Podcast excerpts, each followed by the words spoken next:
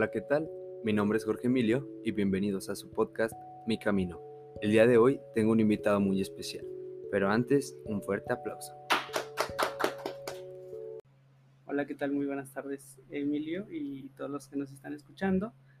Yo soy Junior Loera, eh, soy comunicólogo de profesión y bueno, pues aquí estoy a la orden para, para, conocernos un poquito y para que vayan conociendo un poquito de lo que, de lo que he hecho. Eh, bueno, el, para ponerlos en contexto a todos los que nos están escuchando, el, el, tema de hoy va a ser un poquito sobre tu vida y cómo ha sido este tema un poco muy, muy personal de sobre cómo ser, cómo fuiste, cómo fue todo este proceso de ser gay. Sí, no sé si esa palabra esté bien usada, sea correcta, sí. si ese término es el adecuado. Sí, yo creo que es cómodo. Ok, muy bien. Eh, empecemos por el principio, la infancia. ¿Cómo fue tu infancia? ¿Cómo la viviste? ¿Cómo, cómo fue ahí? Ok, pues yo nací en un pueblo muy pequeño, más o menos son 2.400 habitantes. Eh, fui el cuarto hijo de una familia de siete y pues mi infancia fue muy feliz. La verdad es que recuerdo una, una infancia pues llena de juegos. De, fui un niño súper aplicado en la escuela. Siempre estaba como muy, muy preocupado de hacer mis tareas. Eh, me gustaba bastante bailar en todos, por ejemplo, festivales y de Día del Padre, de la Madre y todo eso. Siempre estuve como haciendo eh, actividades extracurriculares.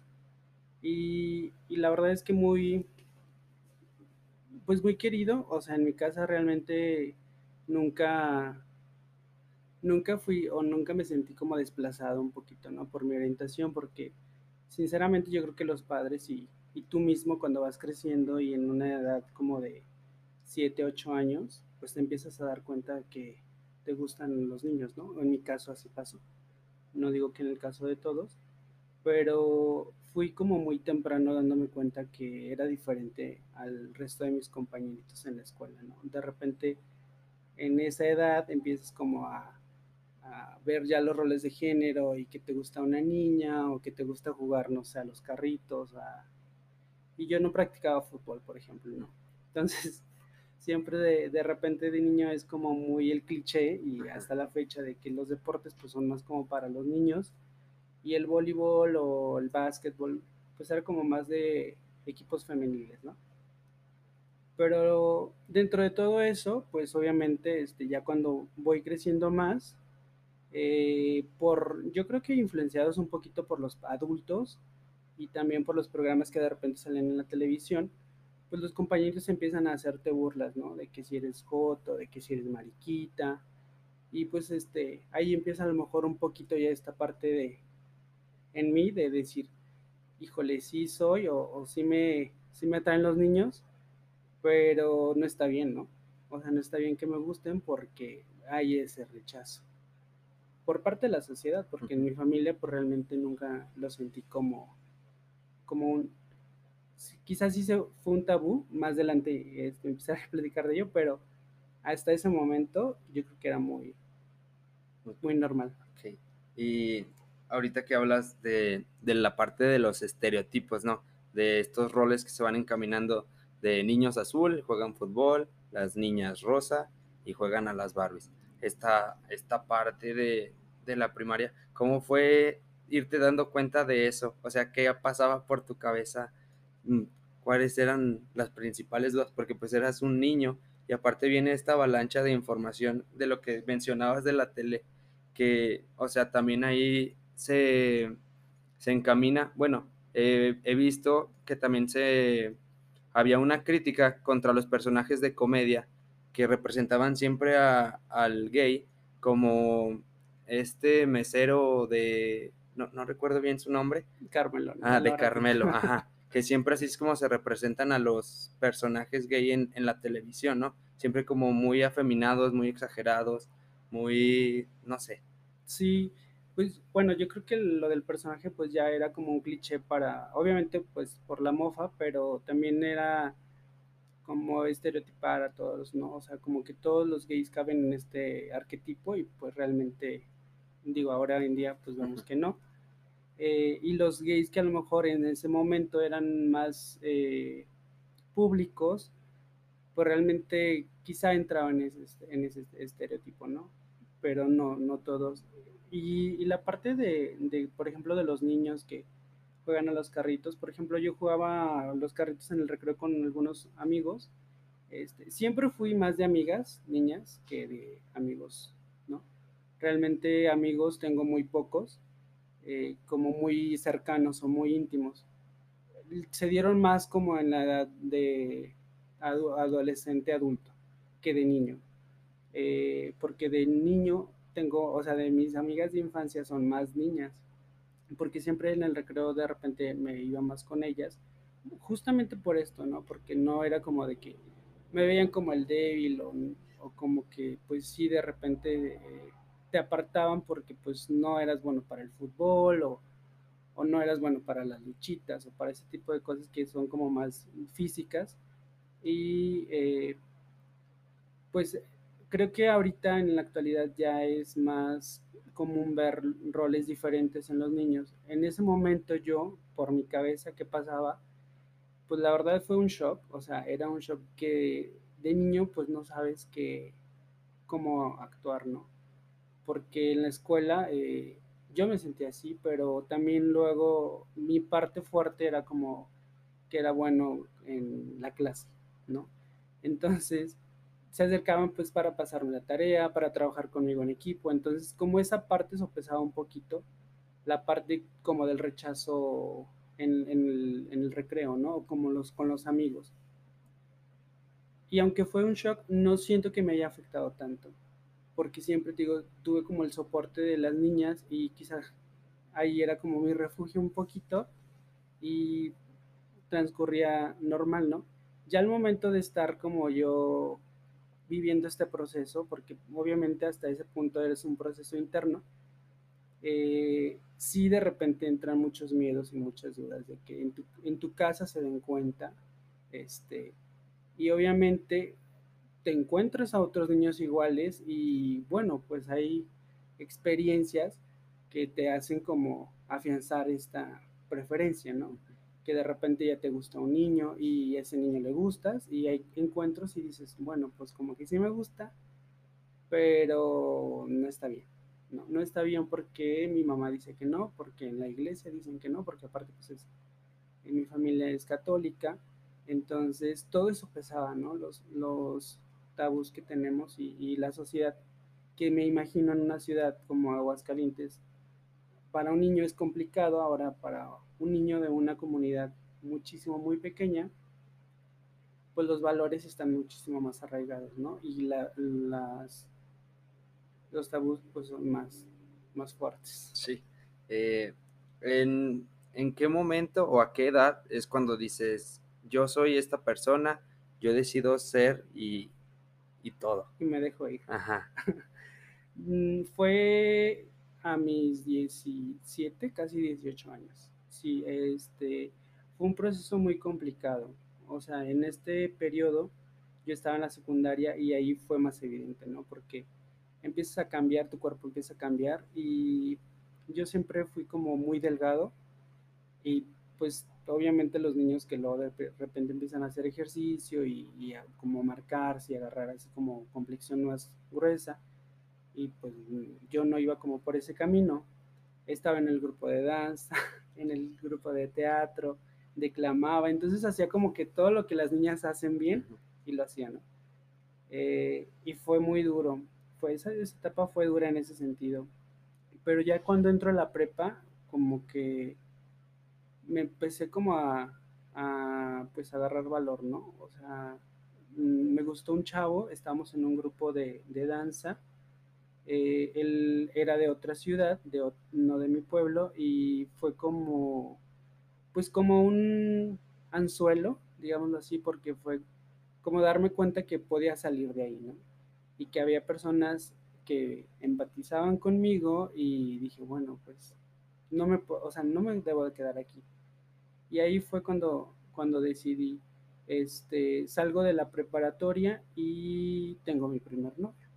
Tengo mi primer novio, a escondidas obviamente. porque pues no podía decirle a mis papás, ¿no? Yo me venía para Aguascalientes a estudiar y era como de me voy y con novio y toda esa parte, pues era como complicado para que lo asimilaran. Pero en ese momento yo ya había ido a terapia con una psicóloga en la, en la prepa. Empecé como una época de rebelde, de que me empezaba a alcoholizar, faltaba clase, perdí una beca que tenía en la prepa. Entonces, toda esa rebeldía pues fue a raíz de la no aceptación, de no encontrarme, de no sentirme realmente pues querido por mí mismo, porque llega un punto en el que sí te conflictúa esta parte de que la, el peso de la sociedad, de los comentarios que, que puedan ser muy lascivos, pues te incomodan, ¿no? Y, y es que eres esto, pero no está bien que lo seas.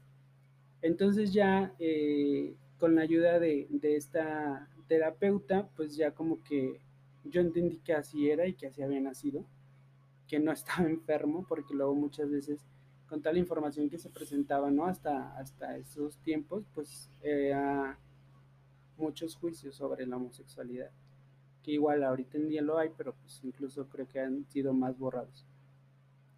Y ya, ahí este, llega una situación con mi novio que empezamos a discutir y mi mamá nos cacha por teléfono. O sea, mi mamá estaba escuchando por teléfono la discusión. Este, y así como de escena de telenovela, o sea, yo peleando con él por teléfono y mi mamá escuchando al otro lado. Y ya la veo y ella así como en, en mood, ¿no? O sea, no sabía qué decir. Y le digo, mamá, ¿qué estás haciendo? Cuelga el teléfono. Y ya este, mi novio dice, ¿qué pasó? Y ya le, cuelgo, le digo, ahorita te platico. Y ya dice mi mamá, ¿por qué, ¿por qué haces esto? Y le digo, ¿por qué hago qué? ¿Por qué tienes novio? O sea, ¿por qué tienes novio y no lo presentaste como tu amigo? Y ¿por qué? O sea, ¿qué hice mal? Y le digo, es que no hiciste nada mal, así soy, o sea, ¿cuál es el problema? Pues es que eso, o sea, que es tu, es tu novio, y le digo, sí, es mi novio, eso quería saber, es mi novio. Pero fue como, o sea, mi salida del closet, yo creo que mi mamá desde niño obviamente se da cuenta, pero mi salida así formal del closet fue así. Y la platico y luego les hace comedia a mis amigos porque dicen, ¿es en serio? Digo, yo creo que fue en el momento y la, la espontaneidad con la que me salió por cómo mi mamá nos escuchó, ¿no? Seguramente me hubiera costado mucho más sentarla y hablarle de frente y decirle, ¿no? Que yo creo que no es necesario, porque muchas ocasiones a veces es como esta parte de querer sacar del closet a todo el mundo y yo creo que cada quien tiene su proceso y su momento y eso es súper respetable. El mío fue así y, y fue como muy gracioso. Ya después de eso sí como que entró mi mamá en shock, entonces empezamos a hablar, lloró, bastante. Eh, me decía que le iba a decir a mi papá como este chantaje de para que te saque de la universidad y te vengas aquí otra vez y como que el irte te dio toda esta eh, libertad, ¿no? Como de explorar tu sexualidad de esa manera. Y pues le dije, pues hacia adelante, ¿no? O sea, no pasa nada si le dice a mi papá y decide no apoyarme, buscaré la manera de, de yo arreglármelas.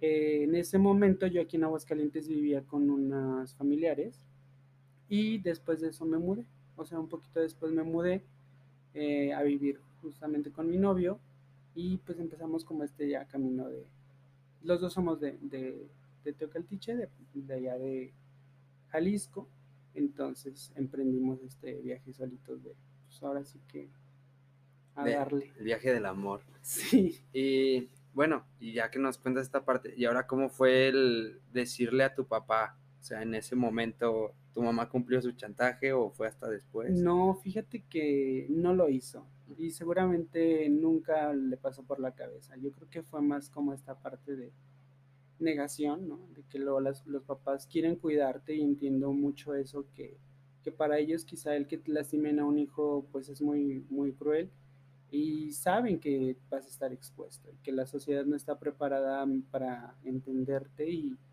y, que lo que ellos quieren es eso, que no sufras. Porque yo platicando ya con mis hermanas mayores y una de ellas tiene, bueno, tiene amigos gays, pues dos, tres, ¿no? O sea, ya, ya había como que eh, tenido amigos del ambiente y su reacción fue muy cruda, o sea, fue de, no, es que no está bien, y yo así de, ¿cómo es que entiendes a un amigo y no a tu hermano? Y ya ella me dice, es que es, es diferente porque a mí me dolería ver todo lo que, que le dicen a él que te lo digan a ti, ¿no? Entonces, yo creo que también en los papás es eso, ¿no? Mucho el, no es el rechazo hacia ti como hijo y como persona, sino no saben cómo protegerte. Y no, no lo cumplió. Este, con mi papá, bueno, ese fin de semana yo me regreso a Aguascalientes y a los ocho días que, vuelvo para allá, para mi pueblito, eh, pues él platica conmigo. Tenía dos, tres alcoholes arriba, entonces eh, no fue necesario decirle papá soy gay. O sea, yo creo que ya ellos lo habían platicado y yo creo que ya lo intuía y solamente me dijo que él quería que yo fuera feliz eh, con quien fuera y como fuera. Este, que siempre estuviera orgulloso de quién, que, de quién soy y la verdad fue una plática muy, muy padre, muy enriquecedora. Eh, y ya, ahí quedó. Sí, muy. O sea, no creíste que ibas a tener como ese apoyo, ¿no? Porque también tenías como ese miedo de, sí, de es que es el papá, es el que me va a regañar. Por el que, bueno, en un episodio anterior con Aaron tocamos todos estos temas de, del machismo, en, en cómo alguien que no cumple con ciertos roles se le tacha de más débil. Así, esta parte que habías mencionado, de, de que también se te rechazaba cuando no eras eh, bueno en fútbol, que no eras bueno en ciertos deportes, que tú cumplías como con otras características, ahí es donde comienza como esta parte del rechazo, porque se cree que el cumplir con los roles de fuerza y de agilidad para deportes ya te hace superior a otra persona, cuando pues no es cierto. Y también el, la parte de, de, los alcoholes que mencionas tal vez un poco de tu papá fue lo que le dio el, el valor para comunicarse contigo. Porque, bueno, nos mencionas que es de comunidad, entonces son como muy tradicionalistas y sí, y el alcohol hace como pues que liberen sus, sus sentimientos, lo que de verdad piensan y de verdad creen.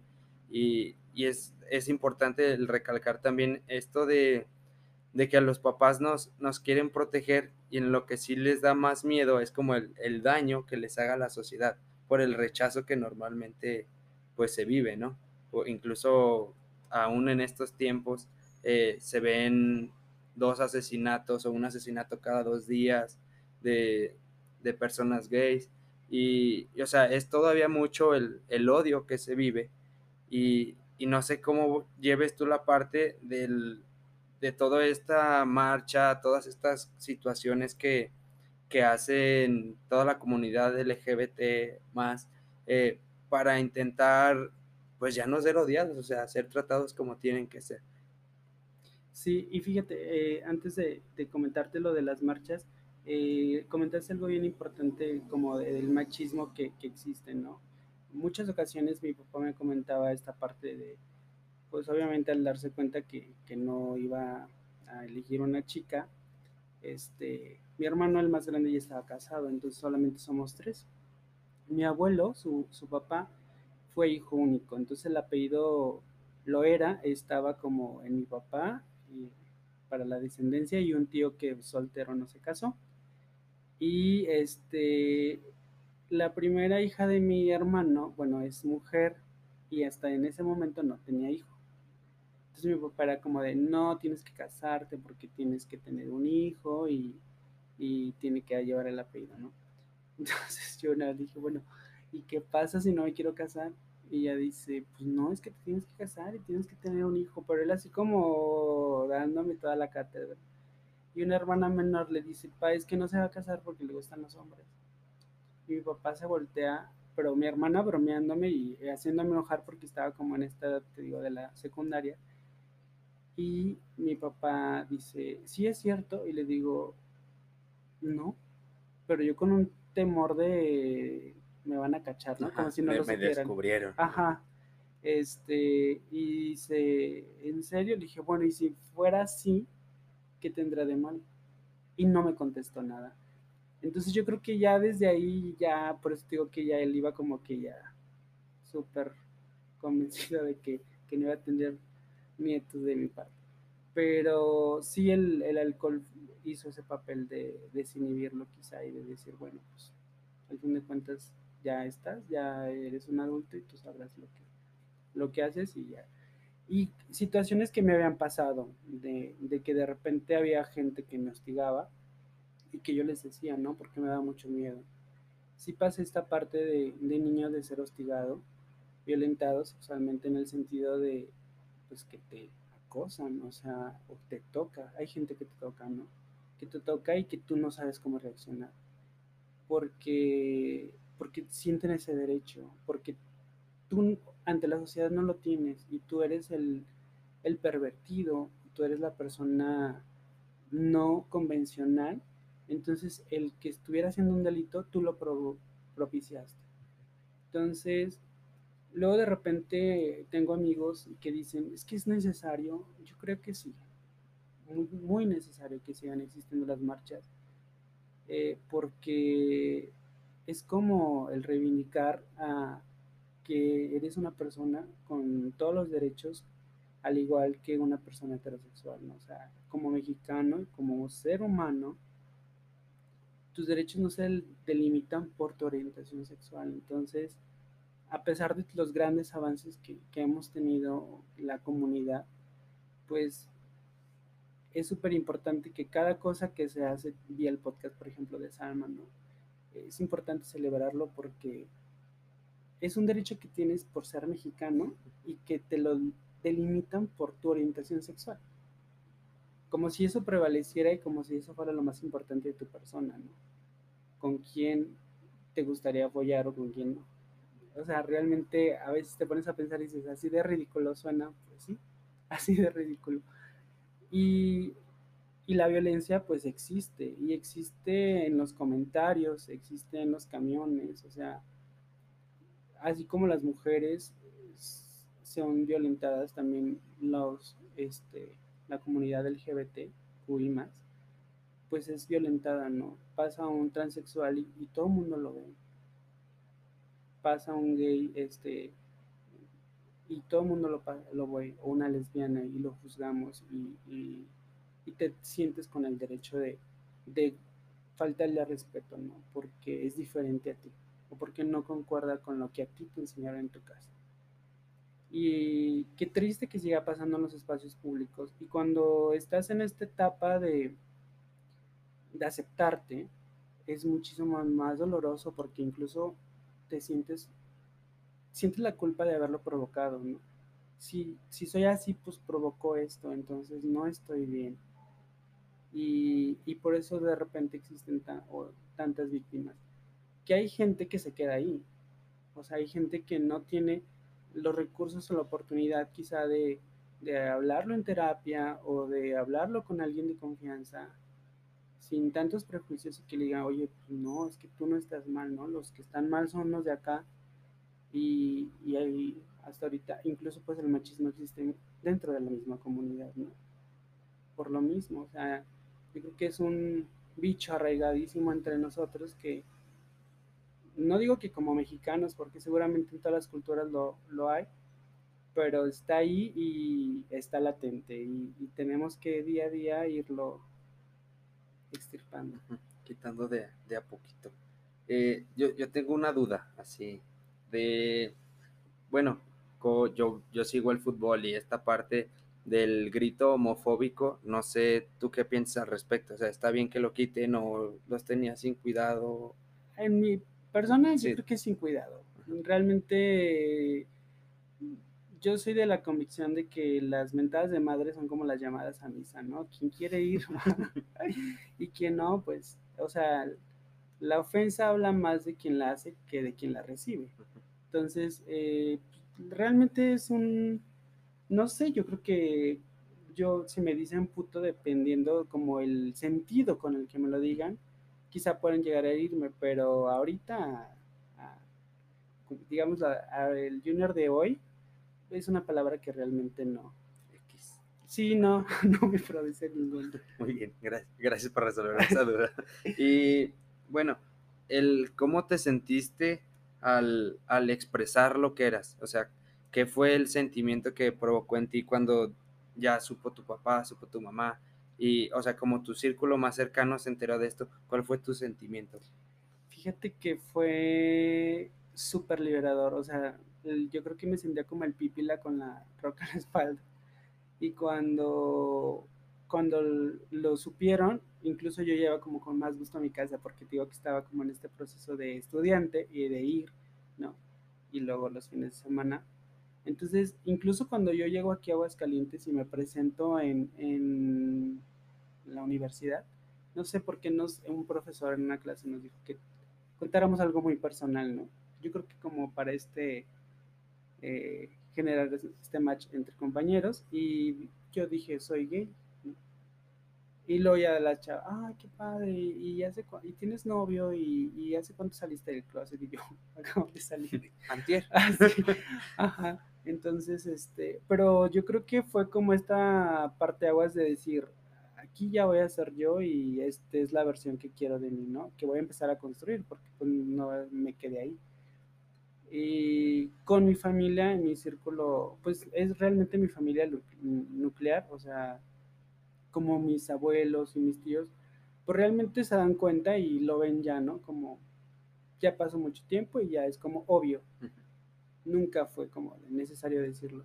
Pero mis hermanos y mis papás fue como muy, muy liberador. Este, cómo aportó a mi vida muchísimo. O sea, el hecho de que tu familia lo normalice, no, no, este, no sabes cuánto te ayuda. O sea, a mi pareja lo ven súper bien, llevamos ya mucho tiempo, y le dan su lugar, ¿no? Su, su espacio, y igual a mí con él.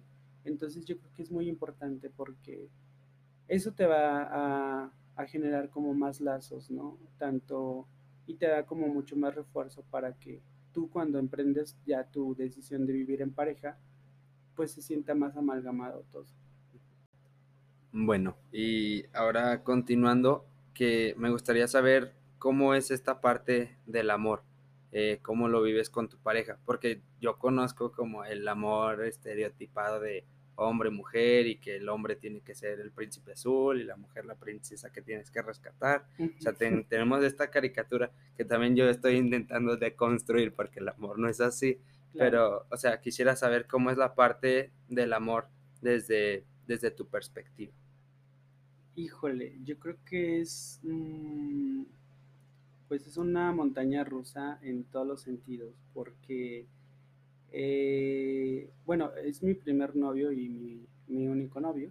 Este, obviamente no es la única persona que he tenido ahí como este, alguna atracción, pues, pero es mi relación más larga, ¿no? Eh, es muy complicado por todos esos constructos que tenemos acerca de cómo debería ser una pareja, ¿no? Y de qué debe de aportar cada uno. Y pues en dos hombres, eh, el choque cultural, aunque vengamos quizá del mismo pueblo, de la misma región, pues en un inicio fue, fue muy difícil, ¿no? Solos llevamos viviendo siete años aproximadamente, porque luego vivimos en una casa de estudiantes y pues ahí entran como muchas variantes. Pero desde cómo comes, cómo cocinamos, eh, cómo acomodar la cama, cómo te secas los pies cuando sales de la ducha. O sea, todo eso fue irnos expandiendo. O sea, yo creo que la es la palabra que nos describe, porque fuimos siendo muy tolerantes en muchas situaciones. Incluso llegamos a ir a terapia de pareja porque había situaciones que no nos gustaban uno del otro, ¿no? Porque como, no digo como en todas las relaciones, pero en algunas eh, ah, hubo infidelidades, hubo desconfianza, eh, hubo no violencia, pero sí hubo agresiones este, verbales, ¿no? Físicas, ¿no? Gracias a Dios, porque somos muy tranquilos en ese sentido. Pero hay gente que lo tiene y, y fuimos haciendo acuerdos. Eso es para mí el amor, ir haciendo acuerdos y tener la voluntad de expandirte y de entender a la otra persona.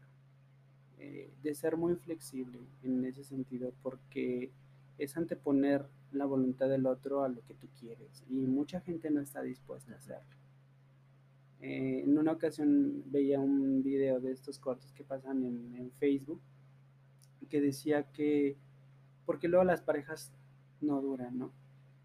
Y, o porque cuando uno, ¿cómo escoger uno la pareja perfecta? Entonces yo creo que ahí coincido con ese, ese video que es de la, esta niña Aislinn Derbez, que dice que se van construyendo, ¿no? Día a día. Y sí, o sea, todas las relaciones son súper diferentes y lo más importante es eso, que tú realmente tengas la voluntad de, de, que las, de hacer que las cosas funcionen porque es deshacerte del ego.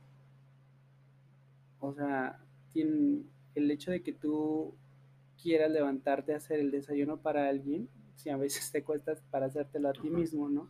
Entonces, esa parte yo creo que es como muy, muy, muy, muy importante. Y es ahí donde yo le doy peso al amor. Eh, el hecho de que tu familia te ame, pues es sangre de tu sangre, ¿no? Y cuando tú te entregas a otra persona y tienes esa voluntad, yo creo que te das cuenta y es cuando dices, es aquí. Es aquí porque tiene esa voluntad de ceder ante sus caprichos, su egoísmo y toda esa parte para que las cosas funcionen.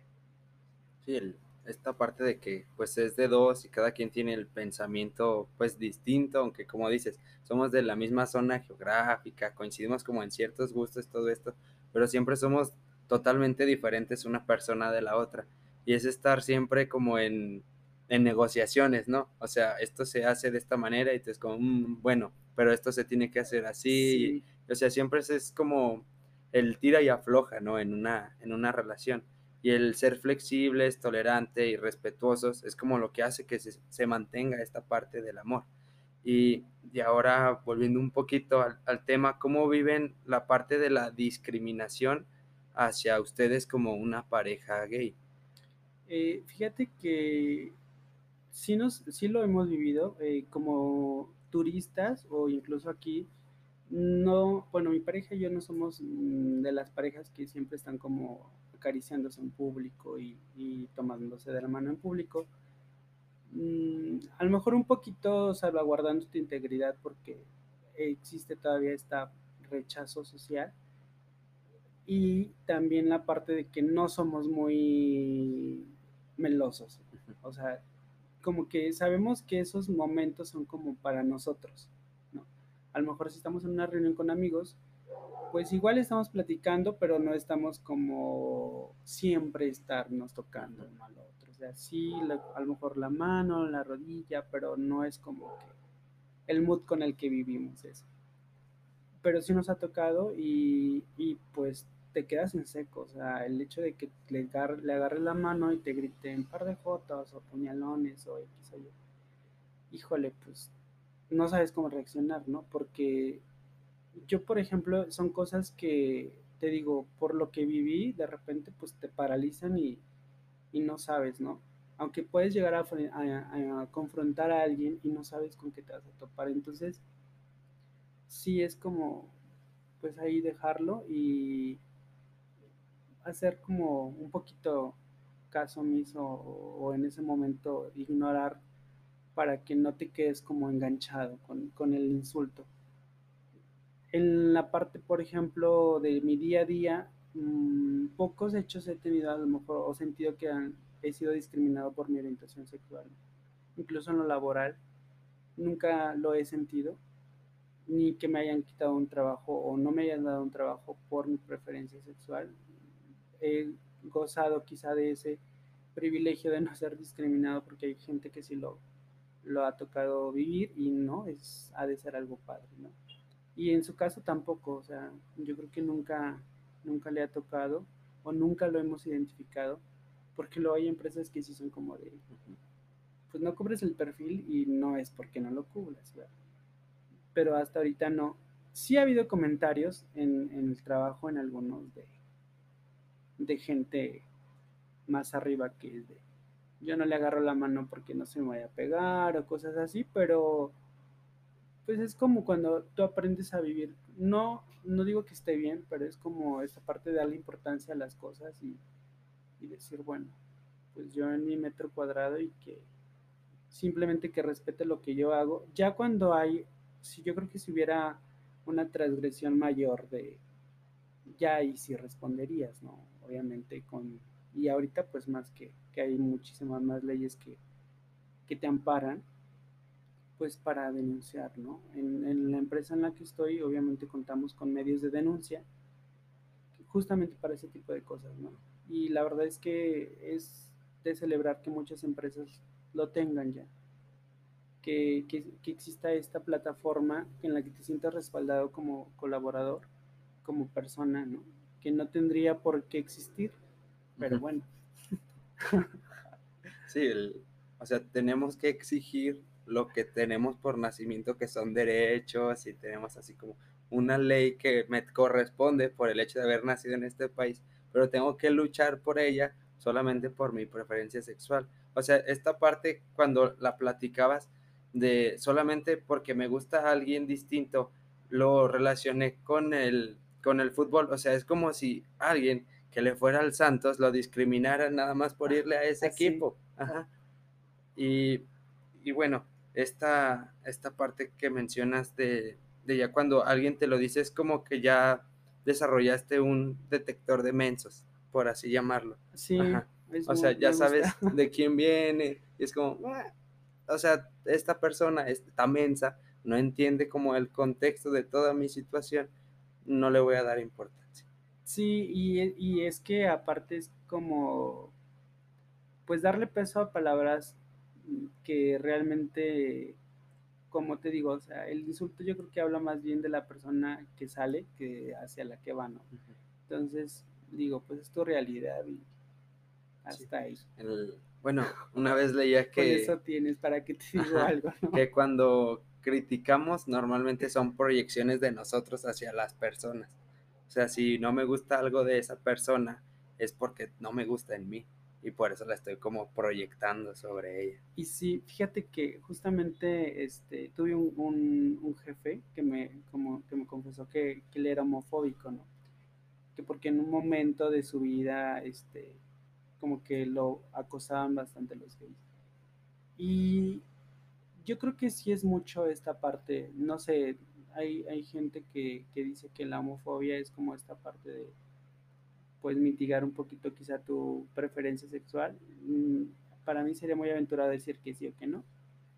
Pero, pues, es como en esta pequeña delgada línea donde dices, sí será o algo pasó. ¿Por qué tanto temor, no? A algo que es diferente a ti. Sí, el, el miedo a, a qué. Ah, sí, a tu reacción. Ajá es eso, ¿no? ¿Cómo tú vas a reaccionar ante esa situación ya estando ahí? Que si te, que si te vas por ese camino, que dices, bueno, pues que qué tema lo tendría, pero hay gente que su metro en el, la cabeza no le da como fama.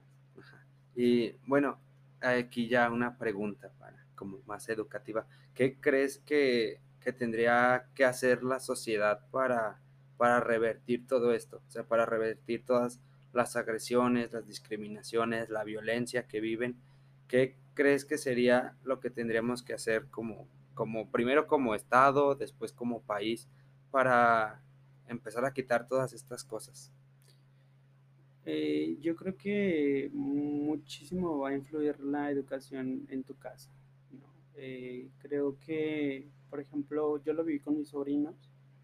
Eh, cuando ellos estaban más pequeños, pues preguntaban qué figura, o sea, jugaba mi novio en la familia, ¿no?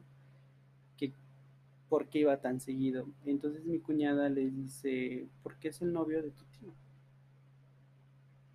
Y se quedaban así como, ¿su novio? Sí, su, novio. Ah, ok. Y ya fue como tan simple como eso.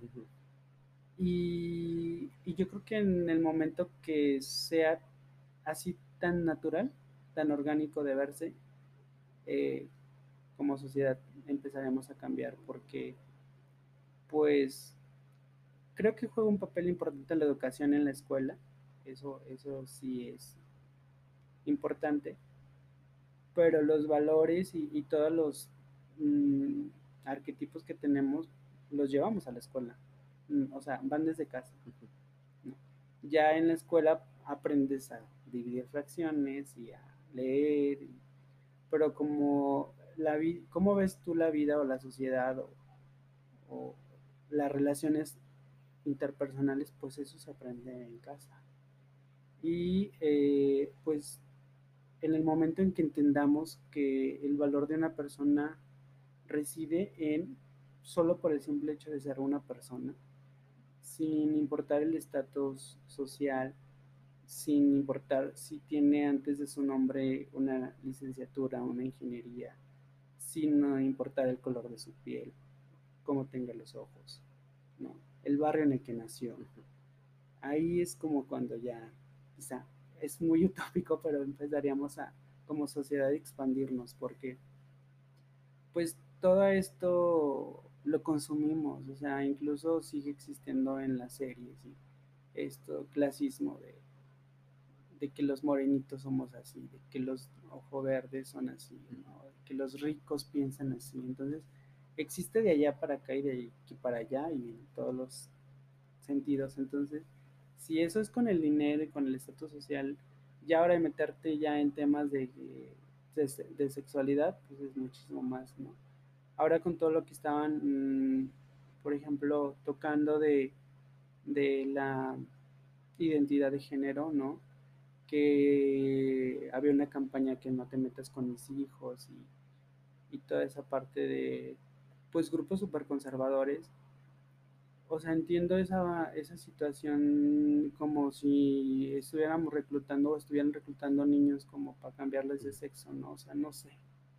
Sí, el, pues la polarización, ¿no? O sea, o es blanco o es negro, ¿con quién estás? Entonces, eh, cuando la educación sexual no es cambiar tu identidad de género, o sea, no es como te sientas identificado, sino es súper amplio, ¿no? Sí, o sea, es como más darte herramientas para que enfrentes el mundo. No es como que estés diciendo, no, tú vas a ser gay y todo esto. O sea, es, darte las herramientas. ¿Qué pasa si a ti te gusta tal persona?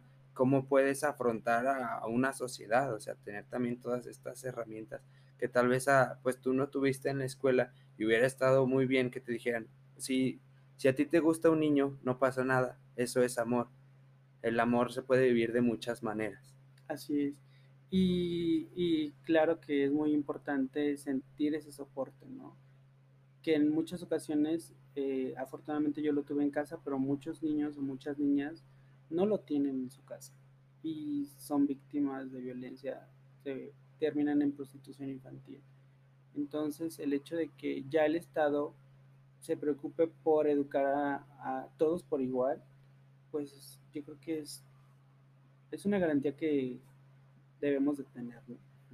Y bueno, ahorita que tocaste el tema de los super conservadores, eh, sobre el matrimonio, eh, digo, el, matrimonio igualitario y la adopción. Mm, bueno, sobre el matrimonio eh, es súper importante y qué bueno, celebro bastante que ya en Aguascalientes podamos tener acceso, que anteriormente se tenía que meter un amparo porque ya era un derecho constitucional y era de los pocos estados donde no, no era válido, ¿no? Seguramente por la gran este, eh, población que hay que es católica y son muy conservadores, eh, pero es a lo que voy, eh, una situación pues de derecho civil que tienes, no te la puede prohibir una religión. El hecho de que si lo llamen matrimonio, que si lo llamen como quieran llamarlo, o sea, porque ahorita no me viene a la mente como de qué otra manera quieren llamarlo, porque no es un matrimonio, porque el matrimonio dice que tiene que ser entre hombre y mujer, o el contrato conyugal, si así se, puede decir, pues es súper importante porque eh, como pareja de una persona tú construyes un patrimonio con él o con ella, ¿no? Y pensando en ese sentido, pues imagínate, o sea, solamente te tienes tú y tu pareja, ¿no? En caso de que no tengan hijos. Y si tu pareja le llega a pasar algo, pues tú puedes protegerlo, ¿no? Mediante ofrecerle el seguro social o, o cualquier otra prestación que tienes al ser cónyuge de alguien y una pensión quizá por viudez si tú llegas a fallecer y proteges a esa persona. O sea, son situaciones elementales y que al fin de cuentas tú y la otra persona destinaron toda su vida a construir un patrimonio y que al final de sus vidas pues eso no prevalezca por decisiones de las familias, ¿no? Porque no toda la gente tiene la, eh, el privilegio de que su familia los acepte y los vea bien. Y aún así, pues son términos legales que ya cuando no hay personas de, de intermediarias, pues puedes perder esos derechos. Y, y, el derecho pues también a ser atendido por la salud. Hay personas del mismo género que viven juntas y una persona trabaja y la otra no. Y, y si no están casados, pues no puedes asegurar a tu, a tu pareja. ¿no? Entonces es súper importante y son cuestiones, eh, o sea, súper necesarias. Creo que no es como que por que son del mismo sexo no tienen derecho a, ¿no? A construir un patrimonio, a tener salud pública y que el, Estado te lo propicie y que lo, tú tengas ese derecho a, a recibirlo. Sobre la adopción, eh, en lo particular, no es como una alternativa que yo tuviera, ¿no? No sé si estaré dispuesto a, a que mi vida girara en torno a otra persona que no fuera yo y mi pareja. Este, pero es válido porque al fin de cuentas, eh, si tú te sientes responsable y te sientes preparado mentalmente y económicamente, porque eso es súper importante para mí, creo que yo al momento de adoptar tendré que tener esa estabilidad mental y, económica para adquirir la responsabilidad de crear un hijo, este, y quien lo decida así, pues está bien, que tenga el derecho y que sea un derecho que elijas. Eh, es tenerlo o no, o no ejercerlo. Pero el, ya entran como muchos tabús de que si va a crecer y el niño va a ser gay. No es que uno vaya creciendo y uno vaya eligiendo esto. La preferencia sexual naces, o sea, naces con los ojos verdes y con el cabello lacio y con la piel morena, ¿no? No vas por la vida este, cambiándote. O sea, sí te puedes teñir el cabello, pues, pero no lo puedes cambiar. Es que un día me gustan las niñas y otro día no me gustan las niñas. Y que si existe la bisexualidad, pues que lo existe, pero no, no es que vayas eligiendo, o sea, ya naces con ello. No, no te das cuenta de un día para otro. Bueno, eso es mi perspectiva. Sí, desde donde tú lo ves. Y, y pues bueno, el, esta parte, mencionaste algo muy importante de, de lo del matrimonio, que es, eh, digo, de la adopción, que es que tú no piensas en adoptar a un niño, o sea, no es como tu, tu objetivo, sino que es tener el derecho ahí por si algún día yo llego a tener todas estas posibilidades para tener un hijo, porque un hijo cuesta y tengo que educarlo de, pues de buena manera, o sea, si yo estoy mal, pues voy a educar a mi hijo mal, ¿no? Mentalmente hablando. Y, o sea, el hecho de tener ahí el derecho de poder adoptarlo ya es como, pues, o, sea, soy un humano. Si cualquier matrimonio este, heterosexual puede adoptar, porque nosotros no podríamos, ¿no? Y, y esta otra parte, bueno, conocía un dato de que en Ciudad de México, me parece que en el 2018, 2019, solamente adoptaron un niño una pareja heterosexual, o sea, cuando era nada más entre heterosexuales, solamente un niño en todo un año. Y vemos, o sea, bueno, sabemos que los orfanatos están llenos de niños y no les dan la oportunidad a las personas que sí quieren adoptarlos, que quieren educarlos, que quieren darle amor, quieren brindarle todas estas cosas, que tienen la posibilidad de hacerlo. Y simplemente es como, no, es que le gustan los niños, ¿cómo vamos a dejar que cuide a un niño? Exacto. Y esas patologías, mm, bueno, de la pederastía y, y esas filias, pues no solamente existen las personas homosexuales o, o, bisexuales, ¿no? O sea, en los heterosexuales ha habido muchos casos de abuso y no, y no porque este, sean hombre y mujer, pues garantiza que el niño que adoptas no vaya a tener alguna situación de violencia psicológica, ¿no? O económica. Entonces, eh, sí es súper irrisorio que hay muchos niños en situación de calle y que muchos grupos estén eh, peleando porque no se legisla a favor de la adopción homoparental, pero eh, que los procesos de adopción en México no conozco a detalle, pero sé que son muchísimo muy largos y que son muy estudiados. Entonces, seguramente ese protocolo o ese mm, trámite que se tiene que hacer para adoptar una pareja heterosexual, pues se va a aplicar de igual manera en una pareja homoparental, ¿no? Y que si son candidatos, pues seguramente pasaron todos los filtros porque los pasan, no es como que vaya a haber algo que cambie. Y que hay personas que realmente quieren cambiar la vida de alguien, ¿no? Porque yo creo que es esta parte un poquito de, de lo que tú ya pasaste, quizá te genere esa empatía de ver que puedes hacer mejorar la vida de una persona que no tiene en su momento las oportunidades, ¿no?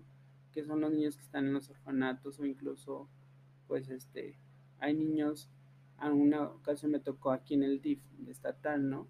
Este, hacer una visita y pues te encuentras con cada situación de, de niños cómo llegan y es increíble, ¿no? O sea, conocer las historias. Entonces, claro que se merecen esta oportunidad de tener una familia y si esa familia lo que tiene que garantizar es su libre crecimiento, ¿no? Su felicidad, su educación, su salud. No, su, eso no va a definir tu sexualidad a futuro.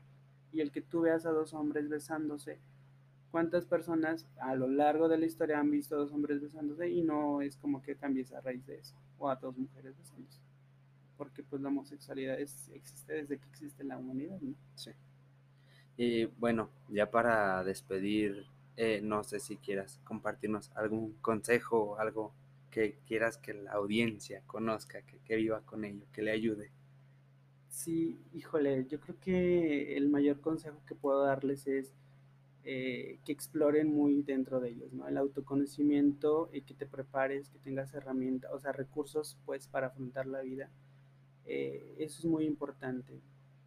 Que allá afuera eh, nos encontramos con muchas situaciones de violencia y que si nosotros no estamos preparados o no tenemos a lo mejor una madurez, muchas ocasiones incluso nos exponemos a, a ser heridos, pues, o lastimados. Eh, que sean auténticos, siempre. hay muchos estereotipos de, de gays que si este, el que es muy extrovertido, que si, ¿no? La forma en que te vistes o los colores que usas. Que seamos menos duros y menos juiciosos con nosotros, que estemos dispuestos a romper esos paradigmas y esos estereotipos que se tienen.